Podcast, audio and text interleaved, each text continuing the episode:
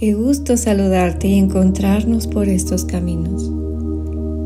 En el evento que estés viviendo, si te cayeron 20 como el episodio anterior y te estás encontrando detrás de esos miedos, de esas inseguridades, te comparto ahora un cuento que me llena de amor, de paz también. Y dice así, las huellas en la arena. Una noche, un hombre tuvo un sueño. En él, caminaba por la playa, mientras en el cielo se iban reflejando una a una escenas de su vida. Ante cada escena, se marcaban en arena dos pares de huellas, las suyas y las de Dios. Cuando pasó ante él la última escena de su sueño, se dio la vuelta para mirar las huellas en la arena. Vio extrañado y también algo enfadado que en muchas ocasiones, en los peores momentos de su vida, solo había un par de pisadas. En ese instante, se despertó sobresaltado. Recordó el sueño con total claridad. Claro, ya sabía lo que pasaba. Se dio cuenta de lo que había sucedido en las etapas más tristes y oscuras de su vida. Aquel pensamiento le confundió mucho y cuestionó a Dios. Dios, dijiste una vez que cuando decidiera seguirte, caminarías conmigo hasta el final.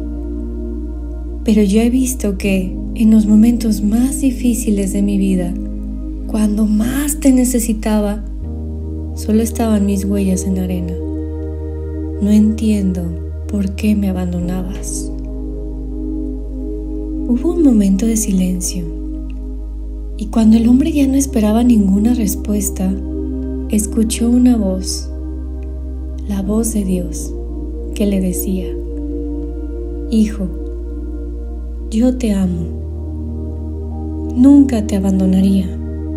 En esos momentos de sufrimiento, cuando peor lo estabas pasando, no eran tus huellas las que aparecían sobre la arena, eran las mías, mientras yo te llevaba en brazos.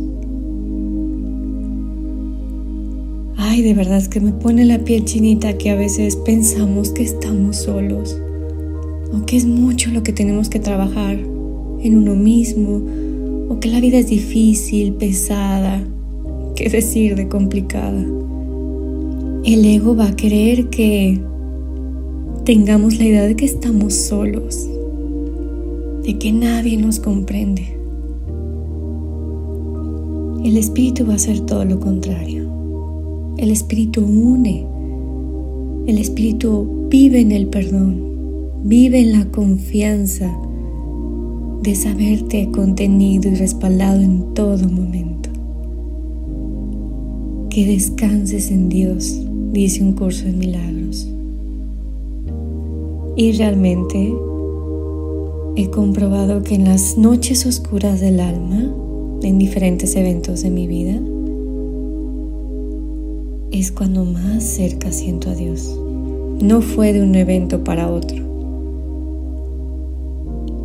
Fue estar abierta a ese amor incondicional que es Él, a esa fuente de paz. Y es como echarme a la red hacia atrás. Hay un ejercicio que en terapia lo he experimentado porque alguien está atrás de ti y te dice, échate hacia atrás. Va a haber alguien que te va a cachar. El cuerpo se me ponía rígido y no lo creía así. Los miedos iban sintiendo, hasta la respiración entrecortada. Y es que por la mente pasan tantas cosas que más bien era respirar y confiar y es parte de esta reflexión. Ríndete, la rendición es, es el camino a saberte que Dios está ahí, llevándote en sus brazos. esperando el resultado de lo que tú intencionas, soltando que un ser querido está enfermo o tu propia situación o que no encuentras trabajo o si tienes problemas en una situación económica, pide y se te dará. Toca la puerta y se abrirá. Es parte de tener fe.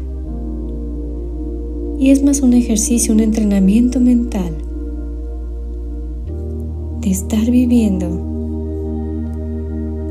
con Dios en tu corazón o la divinidad en la que creas. Está más cerca de lo que crees. Vive en ti. Incluso yo le digo a mi hijo que que Dios está en su corazón. A veces volteamos al cielo y le digo, ¿sabes qué, chaparrito? Sí, también está en el cielo, pero también está en tu corazón. Con esa misma confianza, con esa misma creencia. Te deseo una vida plena y te comparto que hay todo un equipo celestial. Si así lo eliges creer, y de acuerdo a la religión que tú tengas, de algo superior, de algo divino, universal, que está ahí para ti. En todo momento. Bendecido instante de coincidir. Y para mayor contenido estoy en todas las redes sociales como arroba Integran Armonía, así como el nombre de este podcast. Gracias.